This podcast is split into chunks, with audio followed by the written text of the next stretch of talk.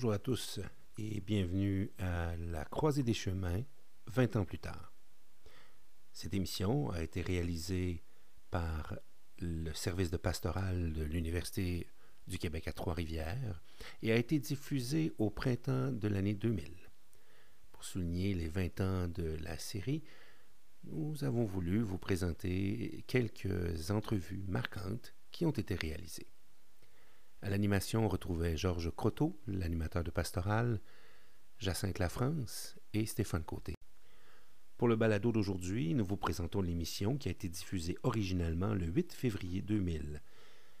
Le sujet de cette émission a été les Journées mondiales de la jeunesse de l'an 2000, qui se sont déroulées du 15 au 20 août à Rome et qui a accueilli des millions de jeunes pour célébrer ensemble leur foi.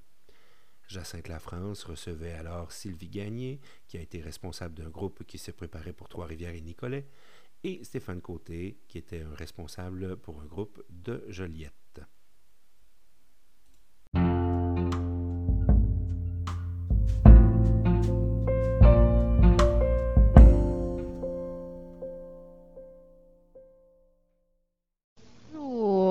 La croisée des chemins aujourd'hui, nous recevons Sylvie Gagné et Stéphane Côté, tous deux participants à, aux journées, aux 15e journée mondiale de la jeunesse. D'abord, euh, Sylvie Gagné, j'aimerais que, bon, vous êtes responsable du, euh, groupe euh, des Journées mondiales de la jeunesse pour les deux diocèses de Trois-Rivières et de Nicolet. C'est les 15e journées. C'est pas la première fois que vous participez. Non. à Rome, au mois d'août, ce serait la sixième fois.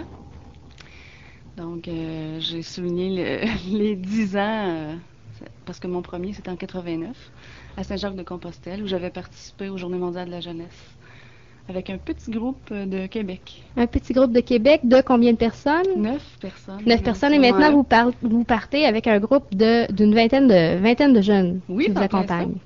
Oui. Ben, moi, euh, je pense que je devrais aviser les auditeurs de maintenant que je suis aussi une participante euh, des Journées mondiales de la jeunesse dans le groupe de Sylvie. Alors, on va arrêter de ça, vous voyez? oui, j'aimerais ça. OK. Alors, euh, maintenant, vous savez, vous, vous, savez tous, les auditeurs, que, que, nous sommes trois participants au micro et que cette expérience-là nous touche là, tous de près d'une façon ou d'une autre. Euh, Sylvie, euh, j'aimerais que tu me parles un peu de l'expérience euh, des Journées mondiales de la jeunesse en tant que, en tant que rassemblement de personnes. Qu'est-ce, qu'est-ce que c'est? D'où ça vient? pourquoi les jeunes se rassemblent à Rome au mois d'août? Oui. Et que ce sont des jeunes chrétiens qui se rassemblent pour une raison bien particulière. Les Journées mondiales de la jeunesse, historiquement, disons, sont nées à partir de l'année internationale de la jeunesse en 1985, il y avait eu toutes sortes de manifestations un peu partout, mais particulièrement à Rome, euh, deux ans avant, euh, Jean-Paul II avait rassemblé des jeunes à Rome euh, dans, pour souligner l'année sainte. Mais en 85, ça fait comme un boom, euh, si tu me permets l'expression. donc, les jeunes, pas simplement de l'Italie, mais de partout en Europe, s'étaient rassemblés. Puis ça a devenu une tradition. On a dit, ah ben bravo, on va réunir les jeunes du monde entier à tous les deux ans. Puis on va créer une journée mondiale de la jeunesse à chaque année, à une date précise.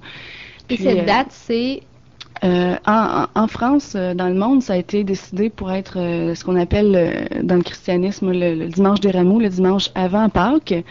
Puis au niveau du Québec, les évêques du Québec ont choisi aussi avec la pastorale jeunesse du Québec un dimanche d'octobre pour souligner la, jeunesse de partout. Donc, tous les deux ans, on se rassemble depuis 85. Après ça, ça a été à euh, Buenos Aires, euh, à Compostelle en Espagne, en Pologne, à Denver aux États-Unis, aux Philippines même, puis en 97 à Paris. Et qu'est-ce qui se passe au, moment de ces rassemblements-là? C'est comment... Euh, Qu'est-ce que les jeunes vont faire là? Le rassemblement, c'est comme le, sommet de toute une préparation.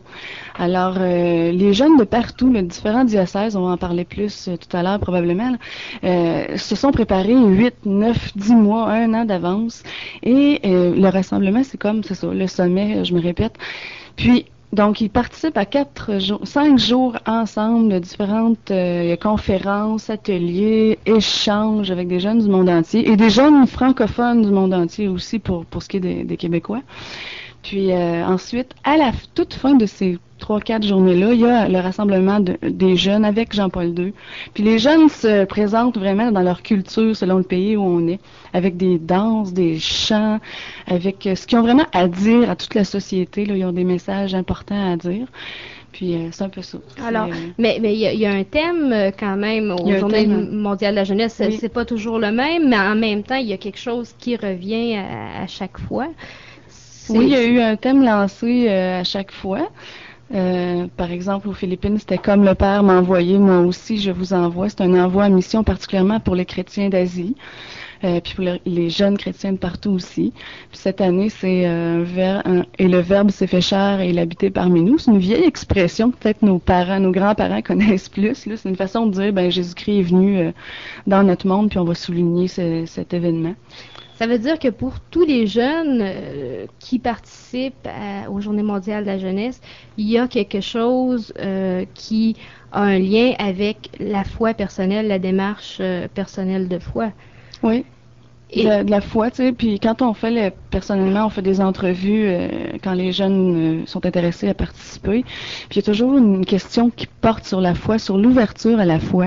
Puis c'est pas qu'on veuille euh, des chrétiens euh, saints euh, dimanche à la messe à, toutes les semaines, tout ça, mais une ouverture, simplement à la culture chrétienne, à, la foi, à, une certaine spiritualité.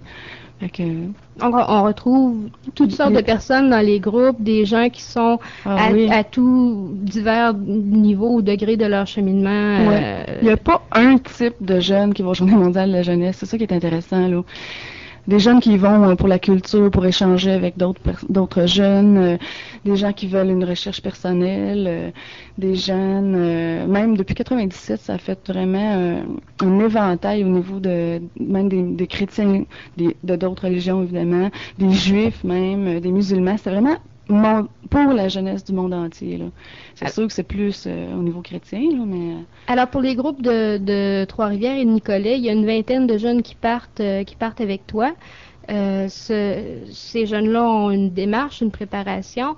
On va en parler, on va faire une petite pause musicale. Euh, on va écouter euh, Richard Séguin avec une place comme ici. Alors, on va se retrouver au mois d'août dans une place comme ici.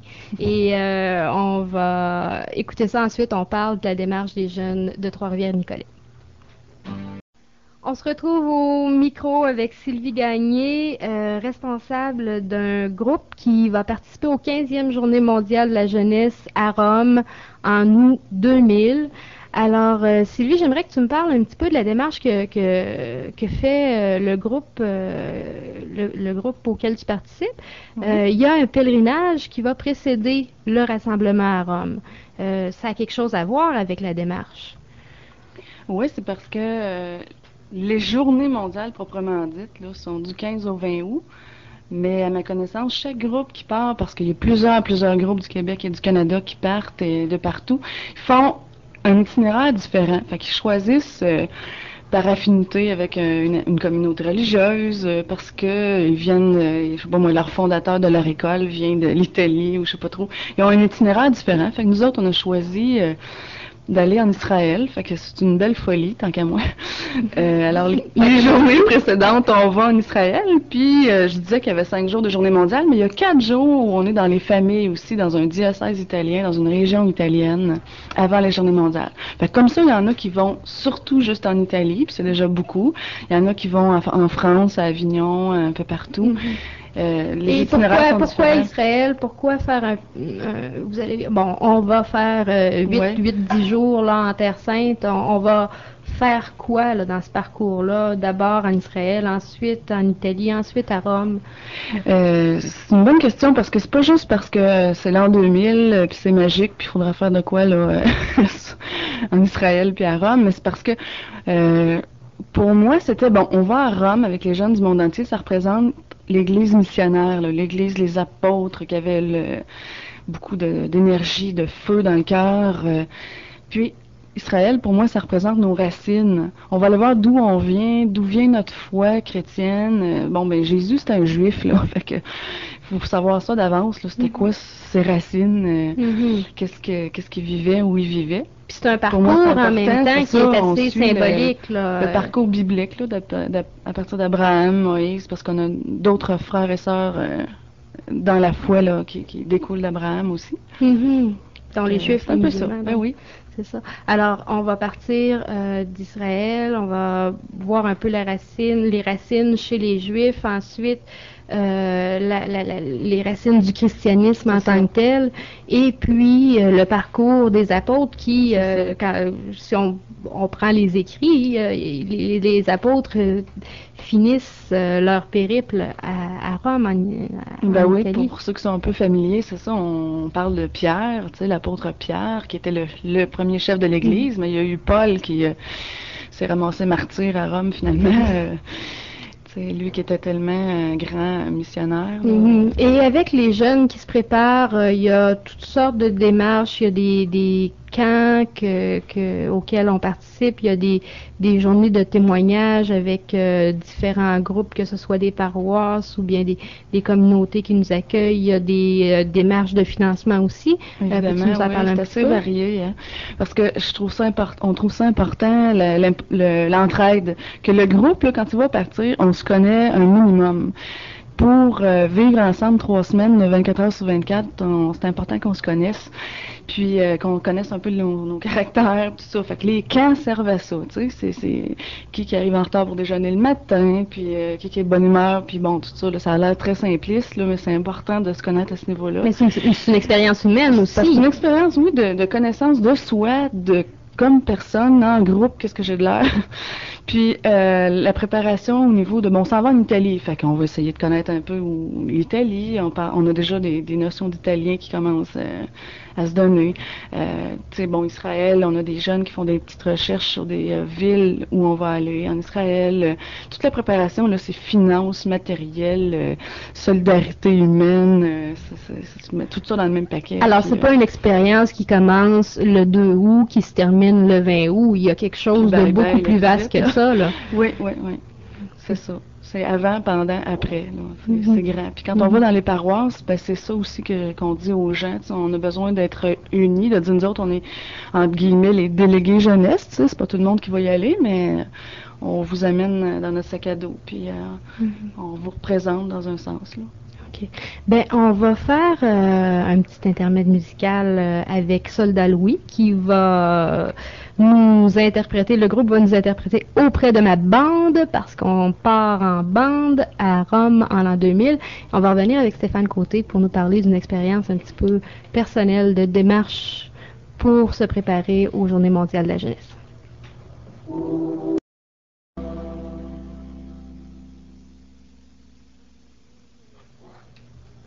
Bonjour, on se retrouve à la on se retrouve à la croisée des chemins avec Stéphane Côté maintenant. Stéphane qui se prépare à participer aux Journées mondiales de la jeunesse au mois d'août en l'an 2000 à Rome. Et Stéphane, c'est pas la première fois que tu te prépares à participer. C'est la première fois que tu vas effectivement partir parce que là, ben, tu es responsable d'un groupe. Je pense que tu n'as pas le choix. Effectivement. Alors, euh, bon, donc, euh, il y, a- il y a longtemps, tu t'es préparé les deux, les deux journées mondiales de la jeunesse précédentes. Tu avais vécu la préparation avec un groupe, c'est ça? Oui, c'est ça. En fait, euh, je me suis préparé pour aller à Denver, aux États-Unis, et puis euh, pour aller à Paris euh, en 97. Bon, puis des, des événements hors de ton contrôle ont fait que tu pouvais pas partir avec le groupe. C'est ça, exactement. Bon, quand on est aux études, on a besoin de gagner notre vie l'été. Alors, quand on, peut pas partir, ben, quand on travaille, faut, faut quand même garder le gagne-pain. Alors, c'est ça qui est arrivé les, les- les deux dernières fois là. Euh, des questions là, de, de travail que je pouvais pas me libérer. Ça veut par- dire, ça veut dire quand même que euh, il y a longtemps que tu portes le, le désir de, de participer à cet événement-là, que, sont les Journées mondiales de la jeunesse. Qu'est-ce qui, euh, c'était quoi le, le premier déclic, là, le premier réveil qui, qui a fait que tu as dit, moi j'ai le goût de faire ça? Le premier, ben, en tout cas, c'est sûr que je peux pas passer à côté, c'est sûr que c'est les- les- les- le, le voyage. C'est certain euh, que cette dimension-là euh, m'attire beaucoup, le fait d'aller ailleurs, d'aller rencontrer des gens dans d'autres milieux, dans d'autres cultures, dans d'autres sociétés. Euh, mais il y a aussi le fait que c'est un rassemblement de jeunes qui veulent vivre leur foi. Et pour moi, à l'époque, quand j'ai commencé là, à Denver, là, c'était dans les années 93, autour de l'année 93. Bon, j'étais pas nécessairement dans le milieu là où je pouvais vraiment vivre puis exprimer ma foi. Puis c'était un besoin. Je sentais que c'était quelque chose que fallait que je vive. Alors, euh, Et pour tu moi, te sentais c'était isolé dans, dans cette euh, dans, ça, tu voulais retrouver avec d'autres une démarche semblable? Exactement, oui, oui. Euh, puis trouver d'autres jeunes, en fait, qui vivaient aussi euh, leur foi chrétienne.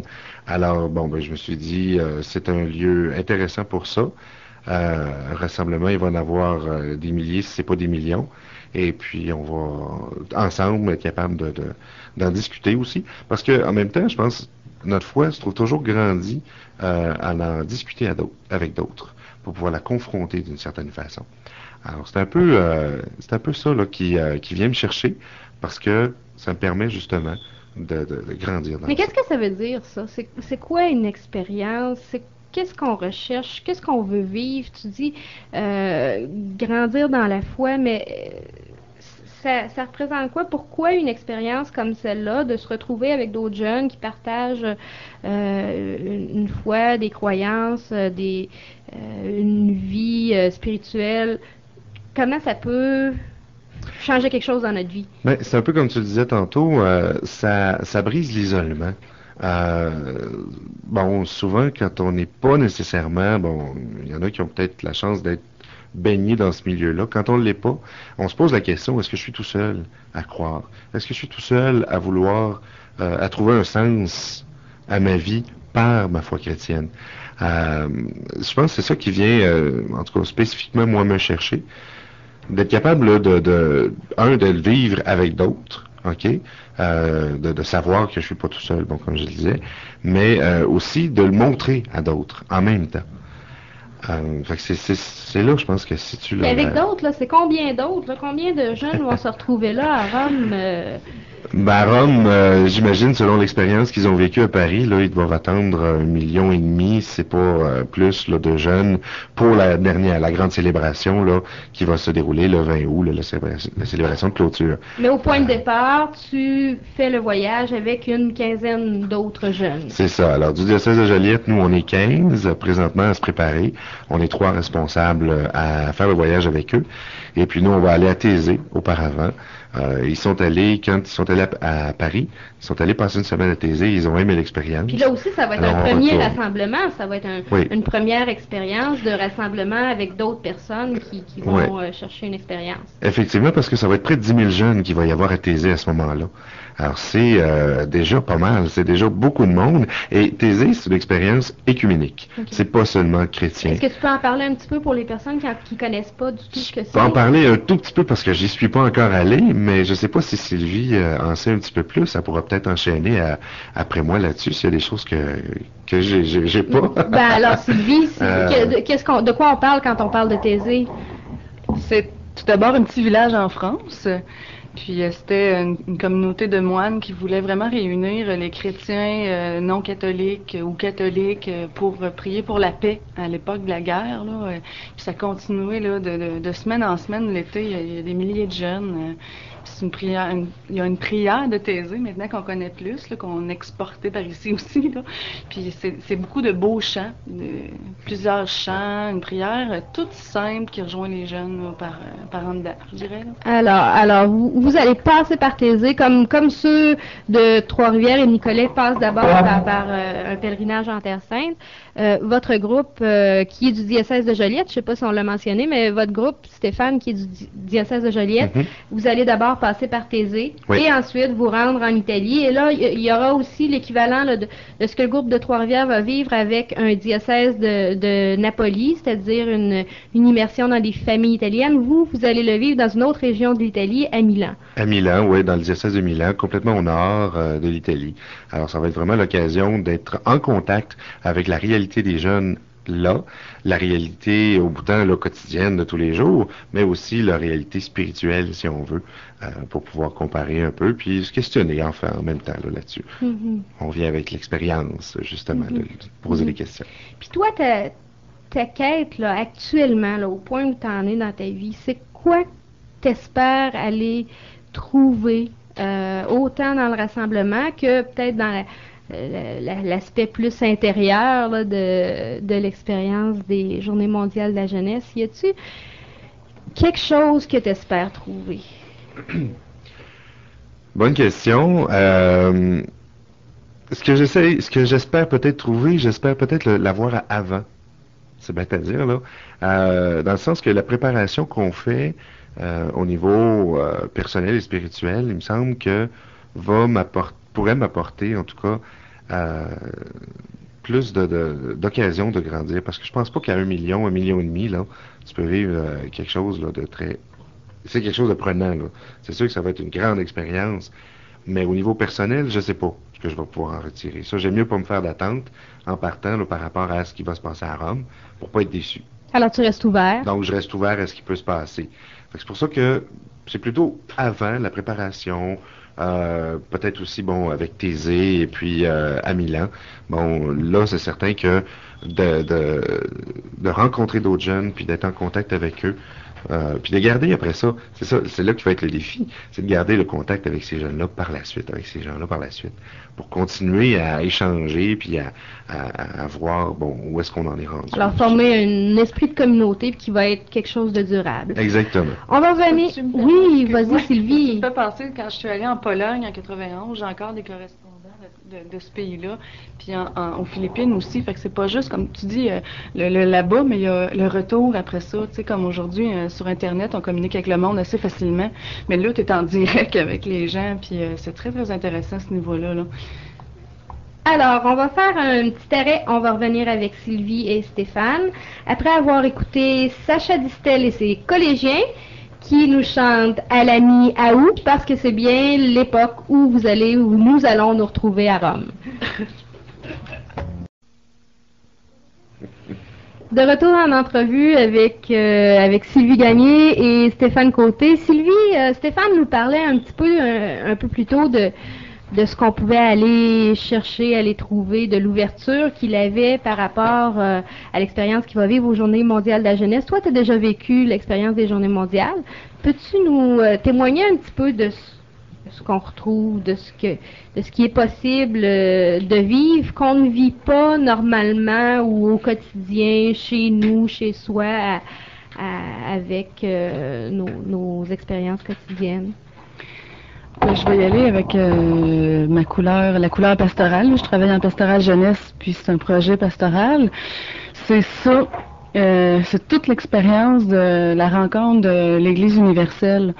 Euh, L'Église, les jeunes qui forment l'Église, comme moi, je découvrais que, je découvrais vraiment, c'était comme avec surprise, là, avec, que l'Église, c'était pas juste là une hiérarchie, du monde en haut, puis du monde en bas, puis mais qu'on en faisait partie. Fait quand tu vois tous les jeunes, que ce soit dans les, petites rencontres euh, avant la journée mondiale ou la grande rencontre, c'était comme wow je fais partie de cette église-là qui, qui, est en qui est en Espagne, qui est en Pologne, qui est euh, un peu partout, qui est même en Croatie, parce qu'il y a des jeunes de partout.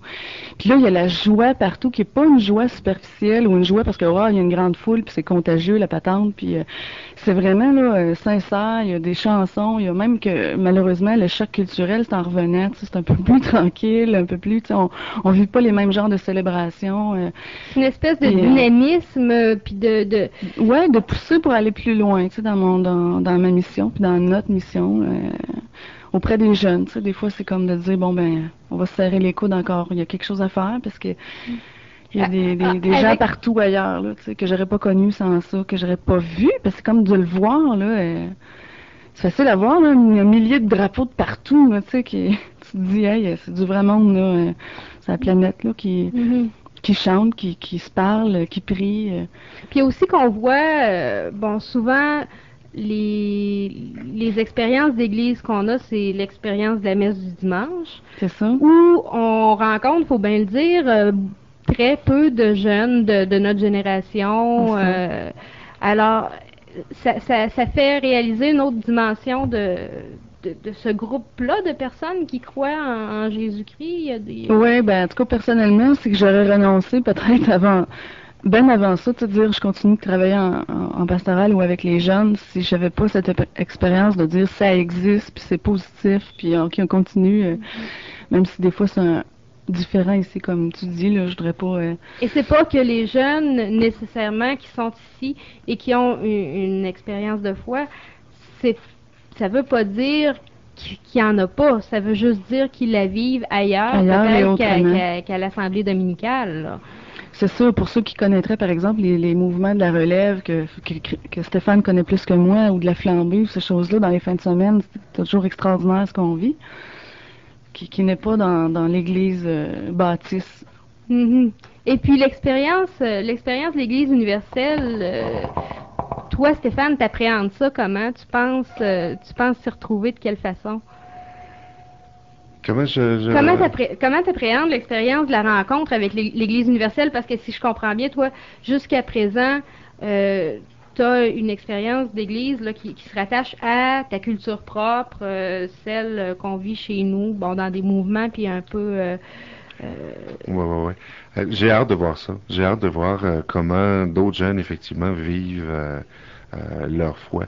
Parce que justement, comme, Sylvie venait de, le dire, euh, bon, euh, l'Assemblée dominicale, c'est vrai qu'on n'en voit pas beaucoup. fait que c'est, pour moi, c'est toute une question que je porte en même temps, parce que je cherche à rejoindre les jeunes.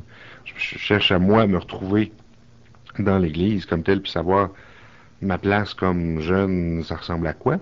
Mais en même temps aussi, je cherche à savoir comment aller les, les les rejoindre. Là. Puis quand je parle de l'Église, je parle de l'Église avec le grand E. Je parle pas mhm. nécessairement de la bâtisse. Euh, mhm. toi, toi euh, Stéphane, bon, tu, tu, étudies actuellement en théologie. Tu as aussi un cheminement qui est assez particulier pour un jeune, n'est-ce pas? Peux-tu nous en parler? La question, la voilà. Euh, ben oui, effectivement. Bon, puis euh, j'ai pas j'ai pas de raison de pas en parler parce que quand même c'est un choix de vie que je je supporte, hein, puis que, je veux, j'assume pleinement et entièrement. Euh, oui, je suis euh, aussi en, formation pour devenir prêtre pour le diocèse de Joliette. Alors, c'est certain. Bon, tout le monde me dit, on n'en voit pas gros. Bon, c'est vrai, il y en a peut-être pas beaucoup, mais euh, il en reste encore quelques-uns qui ont cet idéal de vie là, puis qui décident de, le vivre là. Mhm. Puis penses-tu que tu le vis différemment en tant que jeune que ce qui a pu être vécu dans les générations passées? Euh, Ma formation? Oui. Oui, Ah oui, pleinement, parce que, premièrement, dans beaucoup de cas, je pourrais pas être ici à l'Université du Québec euh, pour faire ma formation théologique. Habituellement, la formation se fait dans des dans les grands séminaires. Mais euh, bon, euh, pour différentes raisons, moi je suis ici. Alors, c'est sûr que c'est vécu différemment, en même temps parce que mm, les jeunes, c'est plus comme c'est plus comme on était, c'est plus comme c'était avant, euh, c'est plus la même chose. bon. Puis l'expérience de, des Journées mondiales de la jeunesse, ça va apporter à ta formation également? Oui, d'une certaine façon, c'est sûr, mais en fait, ça va apporter ma formation en complétant au niveau personnel ce que j'ai le goût de vivre. Euh, bon, c'est sûr, c'est pas comme un cours, là, mais euh, ça va me permettre d'être en contact. Puis là, je, sais que je me répète avec les jeunes, puis de voir comment ils ont le goût de vivre ensemble une foi chrétienne. Et je pense que c'est un des moyens les plus privilégiés que je peux avoir pour pouvoir justement les amener à ça dans une paroisse à un moment donné. Ben, je vous remercie beaucoup, Sylvie et euh, Stéphane, de nous avoir parlé des Journées mondiales de la jeunesse, expérience que vous avez vécue ou que vous vivrez et ou que vous vivrez euh, très bientôt. On va écouter maintenant La Marmotte avec euh, Joseph Antoine Frédéric Fortin-Perron. On sait que c'était le jour de la marmotte la semaine dernière. On va écouter ce qu'il en dit.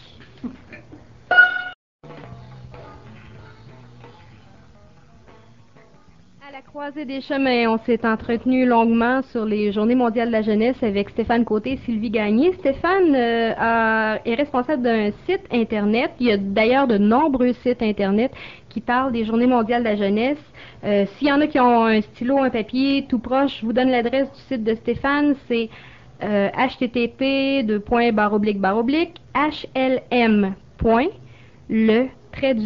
village.com barre JMJ, comme Journée mondiale de la jeunesse, 2000. Alors maintenant, un autre participant aux Journées mondiales de la jeunesse, Georges Croteau, l'animateur de pastoral euh, du service de pastoral du QTR. Bonjour Georges. Bonjour Jacinthe. Georges Croteau qui va nous parler aujourd'hui d'un anniversaire assez spécial. Euh, c'est pas tout le monde qui en a entendu parler. Beaucoup voient ça comme une espèce de mythe, une légende. On ne sait pas s'il faut y croire, s'il faut pas y croire, si si on a le goût d'y croire, euh, c'est les apparitions de la Vierge à Lourdes. C'est un anniversaire donc commémoratif parce que les premières apparitions ont eu lieu un 11 février. Alors, peux-tu nous en parler un peu, Georges, de l'histoire de, de, de c'est quoi cette affaire-là? C'est une histoire de nos grands-mères ou bien c'est vrai? Bon, premièrement, euh, parler, parler des apparitions, c'est parler d'une révélation privée je pense que c'est important au point de départ de dire que sur un plan euh, théologique et pour un chrétien, on n'est pas obligé de croire à des apparitions privées. La révélation depuis la venue de Jésus-Christ, elle est close. Et évidemment, on n'a rien à ajouter. Avec Jésus ressuscité et la venue de l'Esprit, la révélation, c'est maintenant terminé. Et Paul nous rappelle, au fond, que nous n'avons qu'un seul médiateur qui est Jésus-Christ. Il le rappelle à plusieurs reprises dans ses lettres. Bon, une fois que cela est dit, rien n'empêche la Vierge Marie de venir nous dire que les messages que Jésus nous a donnés quand il est venu dans ce monde sont des messages importants. Et je pense que c'est dans ce sillage que se situent les apparitions de la Vierge Marie. Et alors, à Lourdes, en 1858, la Vierge Marie est apparue à Bernadette Soubirou, Bernadette euh, travaillait, elle, s'était mouillée dans le petit ruisseau qui était là. Elle entre dans une grotte, elle enlève un bas. Pendant qu'elle enlevait un bas, elle entend euh, battre de l'aile. Elle se retourne, puis elle voit une forme humaine. Elle a peur, elle, reste figée. Une fille, là. Cette fille, elle fouille dans ses poches et elle trouve un chapelet. Elle arrive pour réciter son chapelet, mais elle n'est pas capable. Et la Vierge commence le chapelet. Puis là, petit à petit, euh, elle est revenue à elle-même, elle a continué son chapelet, la Vierge est restée jusqu'à la fin. Et là, elle lui a demandé, la Vierge lui a demandé de revenir. Alors, elle est revenue. L'apparition suivante, elle avait de l'eau bénite. Elle a aspergé d'eau bénite la Vierge, au cas où ce soit le diable, et euh, la Vierge est restée. Ça a l'air que ça lui a pas fait peur, l'eau bénite. Et là, elle lui a demandé qui elle était. Euh, parce qu'elle ne savait pas qui elle était. La Vierge lui a pas répondu, mais elle lui a demandé de revenir une quinzaine de jours. Et pendant 15 à 15 fois euh, successives, la Vierge est apparue à Bernadette pour lui donner des messages qui sont essentiellement des messages déjà contenus dans l'Évangile et dans la Bible. Alors, c'était quoi ces messages? Les messages de la Vierge, c'est prier, c'est faites pénitence, c'est travailler pour la conversion des pécheurs. Et quand tu lis la Bible, tu sais très bien que dans l'Évangile, c'est le même message. Convertissez-vous et croyez à la bonne nouvelle. La première parole que Marc met dans la bouche de Jésus, premier mot que Jésus va dire, c'est convertissez-vous et croyez à la bonne nouvelle. Alors la Vierge vient rappeler le message, au fond, que Jésus nous a enseigné. Et c'est pourquoi, donc, il y a eu des apparitions euh, le 18 février, le 19 février, le 20 février, etc., jusqu'à la dernière qui se situait, je pense, euh, au mois de juillet 1858. Et la Vierge a répondu une fois à Bernadette pour lui dire qui elle était. Et elle a répondu, je suis l'Immaculée Conception. Bernadette a répété ça dans sa tête parce qu'elle n'avait pas d'instruction jusqu'à ce qu'elle rencontre son curé, qui était d'ailleurs très agacé de ses apparitions, puis du fait qu'il y avait des foules qui se réunissaient. Parce que là, les gens avaient commencé à se rassembler. Évidemment, à, plusieurs reprises, puisque c'était su. Alors, elle, elle, a, répété le nom curé, je suis l'Immaculée Conception. Et ce qui est intéressant aussi, c'est quatre ans auparavant, en 1854, Pie avait défini le dogme de l'Immaculée Conception. Et la Vierge se présente, euh, ça? veut dire que la Vierge est venue au monde sans avoir la tâche du, péché originel que nous nous portons. Et euh, la, Vierge Marie se définit elle-même comme celle qui est l'Immaculée Conception. Alors, on a ça dans les apparitions. Mm. Euh, là, c'est devenu, depuis ce temps, un lieu de pèlerinage important quand même. Oh Qu'est-ce qui se passe là? Absolument. Il passe 5 millions de pèlerins par année. Et il se fait beaucoup de miracles. Et ce qui est intéressant aussi, c'est de voir toute la prudence que l'Église a pour les miracles. Par exemple, il y a un bureau médical à Notre-Dame-de-Lourdes. Il y a un comité international médical à Paris. Donc, quand une fois le bureau médical de Lourdes a commencé par analyser les miracles, ça s'en va au comité international médical à Paris. Une fois qu'eux autres ils ont dit oui, ça retourne à une commission diocésaine avec l'évêque qui dit oui, c'est vraiment euh, un miracle. OK, donc ces comités-là, eux autres, ils, ont à voir si euh, la guérison est vraiment de l'ordre surnaturel et non pas naturel. Et sur les 5 à 6 000 guérisons qu'on a rapportées, le, comité n'en a retenu que 64 depuis euh, les apparitions. C'est donc dire que c'est passablement filtré. Euh, celui qui a la foi, il peut y croire. Comme chrétien, on n'est pas obligé de croire aux apparitions. Moi, je vois très bien la Vierge qui vient nous dire des fois des messages importants. Comme elle avait dit à l'époque, euh, elle a dit que le communisme un jour se terminerait, qu'il ne ferait pas long feu. C'est arrivé. Je pense que ce sont des messages qu'elle porte dans notre monde parce que, comme son fils Jésus, elle veut le sauver. Ceux qui auraient un intérêt pour le sujet, est-ce qu'il y a des choses intéressantes à, regarder, à lire? Ben, L'intérêt pour le sujet, c'est de se rendre à Lourdes. Je pense que ça, c'est un beau pèlerinage, c'est intéressant. Oui, il y a des petits livres sur les apparitions de la Vierge à Bernadette Soubirou. On peut trouver dans la bibliothèque Bernadette Soubirou. On peut trouver euh, Apparition euh, euh, Notre-Dame de Lourdes. Et je pense que sur le site des sites Internet, on peut aller voir Notre-Dame de Lourdes. Alors. Ceci étant dit, est-ce que tu me permets aussi, puisqu'on a parlé aujourd'hui des JMJ, oui. Euh, je pense qu'il nous reste une couple de minutes. Oui, Est-ce que tu me permets de dire que je suis à la tête d'un groupe de JMJ? Tu ne savais ben, peut-être pas. C'est ce qu'on a dit en début. Et je bats tes deux invités parce que euh, j'en ai 36 et ce sont 36 jeunes étudiants de la famille Montfortaine. Il y a un groupe de Sudbury, un groupe d'Ottawa, un groupe de Montréal, il y a un groupe de la région ici. Et j'ajouterais même qu'on paie euh, les trois quarts du voyage des communautés, la famille Montfortaine, les pères Montfortin, les filles de la sagesse et les frères de Saint-Gabriel, et qu'il me reste encore une place. S'il y en a qui veulent venir me voir, mais des gens qui croient, j'ai encore une place parce qu'il y en a un dernièrement qui a eu un travail puis qui ne peut pas venir. Et euh, nous, nous nous avons quatre réunions qui vont précéder donc euh, le pèlerinage. La première commence à la fin de mars, donc il y a encore des possibilités de s'inscrire. Et puis je pense qu'on l'a pas dit, mais les Journées mondiales de la jeunesse, bon, on retrouve là des gens surtout âgés de 16 à 35 ans, mais ça déborde quand même, puisque Georges Croteau, mon ami euh, euh ben, je me situe pas mal dans cet âge-là, là, dans la catégorie, mais c'est pas tellement une question d'âge. Nous, c'est des 20-35 qu'on prend et donc euh, des gens en général universitaires. Et on fait précéder les Roms des pas de Montfort, c'est-à-dire que Saint-Louis-Marie de Montfort qui a évangélisé la Vendée, donc on va à Vendée, à Saint-Laurent-sur-Sèvre, à Pontchâteau, à Montfort-sur-Meux, à La Rochelle et un peu partout. Euh, ce sera un très beau voyage. Félicitations à ceux qui sont venus nous parler des JMJ. Je trouve ça extraordinaire. Merci encore. Mais merci à tous ceux-là. Alors, on avait aujourd'hui comme invité Sylvie Gagné, Stéphane Côté, qui tous les deux participeront aux Journées mondiales de la jeunesse. Euh, on avait Georges Croteau qui nous a parlé des apparitions à Notre-Dame, à, des apparitions à Lourdes, qui est devenu le lieu de pèlerinage Notre-Dame de Lourdes et qui se rend lui aussi aux Journées mondiales de la jeunesse, à la technique Christian Bélanger, à la coordination et au choix musical François de Grandpré. Moi-même au micro, Jacinthe Lafranche, je vous retrouve la semaine prochaine à la même heure pour la croisée des chemins et on se quitte avec La tête en gigue, l'album La tête en gigue de Jimmy Bertrand, Welcome Soleil.